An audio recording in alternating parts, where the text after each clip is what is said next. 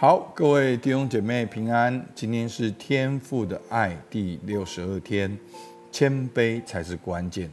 那在这一章里面呢，我们的重点讲到恢复家人的心，所以呢，经历天父的拥抱，那我们就要彰显天父的爱。那我们要从哪边开始呢？从我们的家庭开始，从我们的夫妻开始。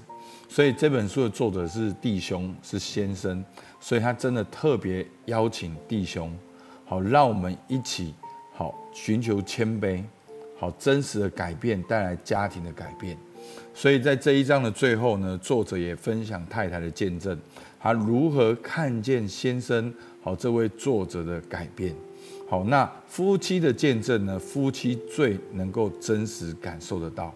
那作者他做见证说。谦卑才是关键，要放下自己的骄傲，寻求基督的谦卑。那过去骄傲的自己，把事业目标放在家人之前，而谦卑呢，知道自己受造的目的是为了爱，让家人先经历爱，再让万国知道神的爱。当婚姻夫妻因为神的爱而能够彼此真实的相爱。孩子们也能真实感受得到。那当这样的优先次序改变，先神后人在大地，工作反而没有受到影响，反而有更大的果效。好，所以求主帮助我们，要带着这个信心，看重我们的夫妻的关系。好，当我的生命成为神工作的器皿跟管道，来彰显。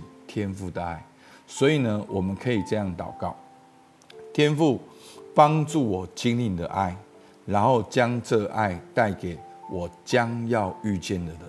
所以今天早晨我们就可以这样祷告：天父，帮助我在今天经历你的爱，让我也将这爱带给我所要遇见的人。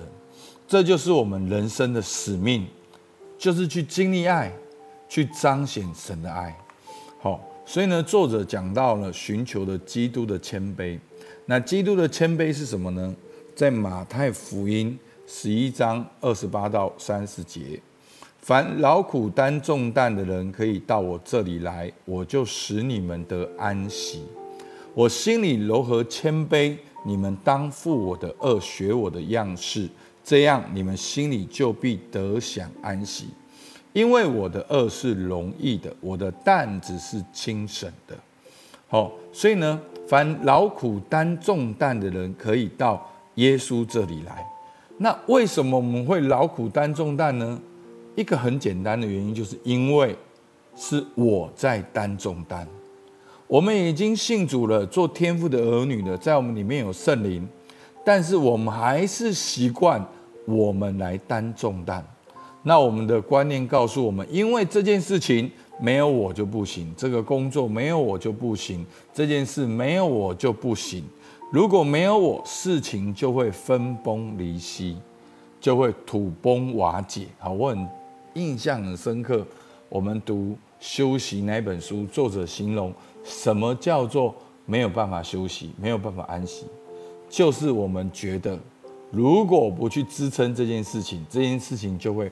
毁坏，好，那我们应该怎么做呢？耶稣说：“可以到我这里来，到耶稣那里来，我就使你们得安息。安息是基督徒的权利，是我们生命的确据，是我们信仰很正常的状态。我们能够安息，那我们要怎样安息呢？耶稣说：我心里柔和谦卑。”好，然后呢，你们当负我的轭，学我的样式。所以我们要怎么样到耶稣这里来？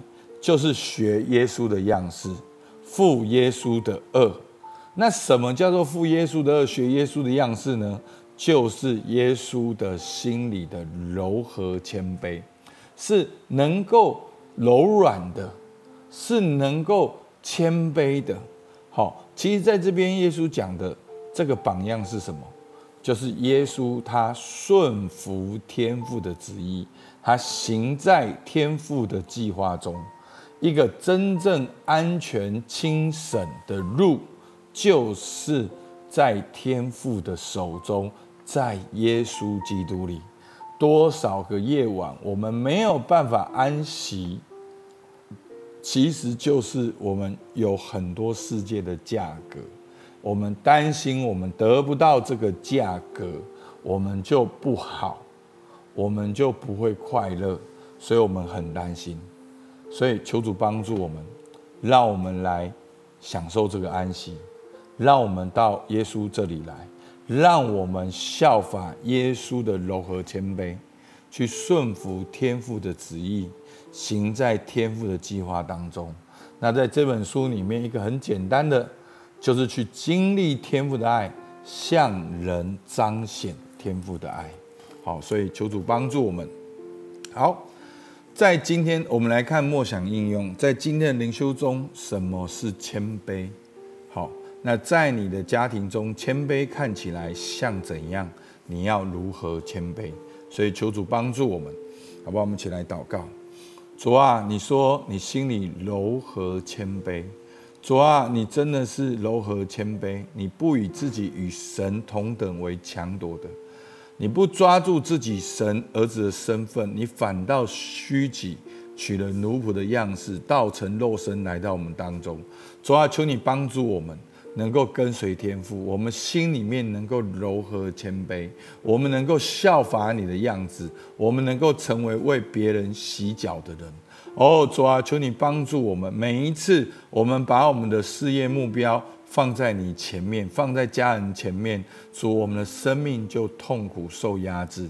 主啊，求你帮助我们，让我们能够先来到你面前。主啊，用你的爱来爱我们的家人，也来爱每一个我们遇见的人。主，我们向你献上感谢，听孩子祷告，奉靠耶稣基督的名，阿门。好，我们到这边，谢谢大家。